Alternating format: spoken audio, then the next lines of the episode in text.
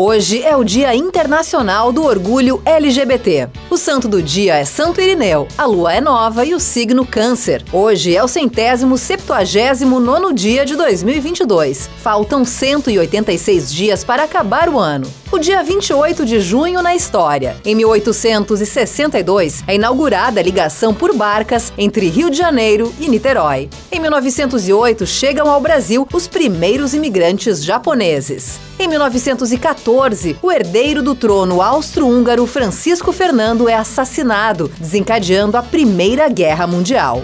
Em 1919, é assinado o Tratado de Paz de Versalhes, dando fim à Primeira Guerra Mundial. Em 1958, o Brasil ganha a Copa do Mundo de Futebol ao vencer a seleção anfitriã da Suécia por 5 a 2. Em 1966, um golpe de Estado na Argentina instaura a ditadura no país. Em 1977, um nevoeiro provoca um engavetamento de 51 carros na rodovia Anchieta, em São Paulo, deixando 15 mortos e 212 feridos. Em 2016, um ato terrorista deixa 45 mortos e 239 pessoas feridas no aeroporto Ataturk, na Turquia.